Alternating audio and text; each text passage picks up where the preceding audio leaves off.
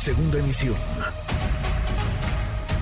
Manuel López San Martín, en MBS Noticias. Le agradezco estos minutos al diputado Morena, Fernando Mercado Guaida. Diputado, gracias. ¿Cómo estás, Fernando?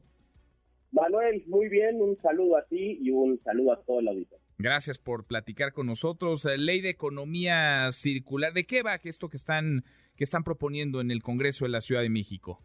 Mira, dame un minuto para que eh, tu auditorio más o menos se familiarice con qué es la economía circular. eh, a ver, vamos a, utilizar eh, cómo, cómo consumimos y producimos el día de hoy, que es la llamada eh, economía lineal. Estamos acostumbrados desde hace muchos siglos a extraer de la naturaleza, convertir en productos, consumir y luego desechar. Eh, y muchas veces, sobre todo en un sistema de alto consumo como el que vivimos hoy, desechamos muchísimas cosas que todavía sirven. Desde el diseño de los productos se considera que tienen una vida útil a pesar de que sus componentes y sus materiales todavía pueden ser utilizados, reutilizados o, o utilizados para fabricar otras cosas. Entonces, ¿qué estamos buscando en la Ciudad de México, que somos pioneros a nivel nacional y eh, de los primeros en el mundo en tener una legislación de la materia? Generar un nuevo esquema, promover un nuevo esquema de producción en el cual hagamos que las cosas duren más, que las cosas, que el valor de las cosas sea mayor y entonces este, evitemos el desperdicio y por lo tanto la contaminación. Déjame ponerte dos ejemplos muy breves. Cualquier, el teléfono que tienes enfrente, el teléfono del que algunos de los que nos escuchan tienen ahí, en dos años va a pasar de moda y lo vamos a tirar a la basura porque aunque sirva ya salió nuevo. Y todos los componentes de ese teléfono pueden utilizarse para otras cosas. El chip puede ser utilizado para una lavadora, eh, la batería sigue funcionando, los mismos plásticos se pueden reutilizar.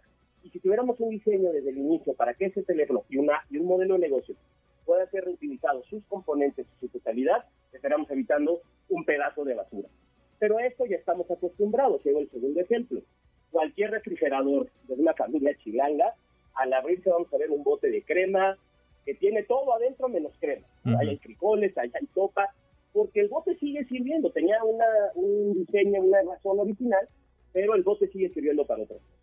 Entonces, la economía circular es buscar que el valor de las cosas dure más, generando nuevos modelos de negocio, muchas veces a partir de servicios, de mantenimiento, de upgrades, de eh, mejoras a productos que todavía siguen sirviendo y que todavía tienen valor, y así reducir el desperdicio y por lo tanto la basura y por lo tanto los problemas de mm. calentamiento global, salud, etcétera, con los que vivimos. Es, reducir, pero también es reusar, es eh, reciclar, es recuperar entonces, eh, diputado.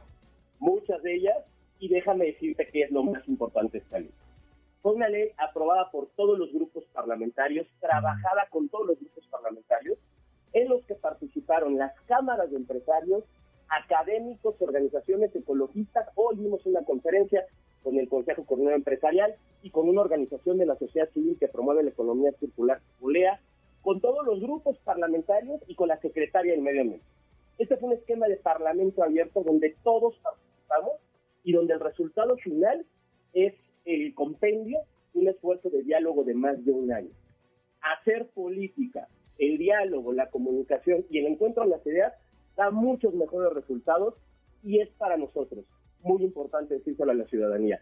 En el Congreso de la Ciudad de México, si bien tenemos nuestras diferencias, si bien debatimos acaloradamente, logramos ponernos de acuerdo sobre temas de presente, pero sobre todo con una mirada hacia el futuro. Por eso nos llamaba la atención esto, claro, es el fondo, pero también es la forma. Estamos acostumbrados a que oposición y gobierno, partidos aliados al gobierno, no se pueden ver ni en pintura, ya no digamos pueden trabajar en, en coordinación o anteponer eh, proyectos, iniciativas que traigan bienestar, que generen algo positivo en la, en la sociedad a sus diferencias políticas. Lo vemos con, con esto. Entonces, a ver, el Congreso de la Ciudad de ya aprobó esto, lo aprueban todas las fuerzas políticas.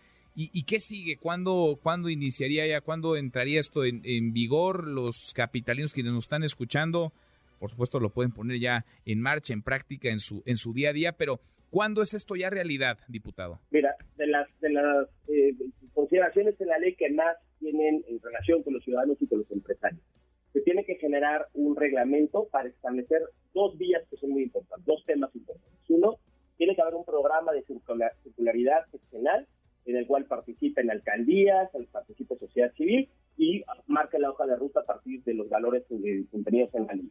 Pero también uno de los aspectos importantes es que se creará circularidad para las empresas que hagan negocios en la Ciudad de México mm. que tengan prácticas circulares. Entonces, dentro de la norma, dentro del reglamento, se especificará cómo será eh, accesible este, este, distintivo, que muchos empresarios ya lo buscan.